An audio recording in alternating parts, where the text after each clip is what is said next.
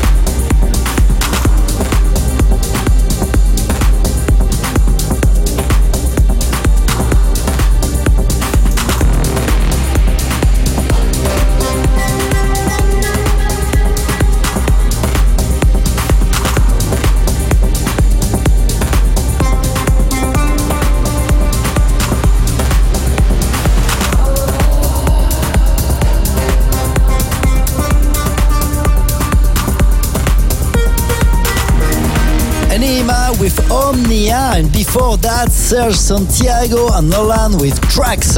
It's me, Rest, and you're listening to our EverMix weekly radio show. Hope you like this new eclectic selection as every week.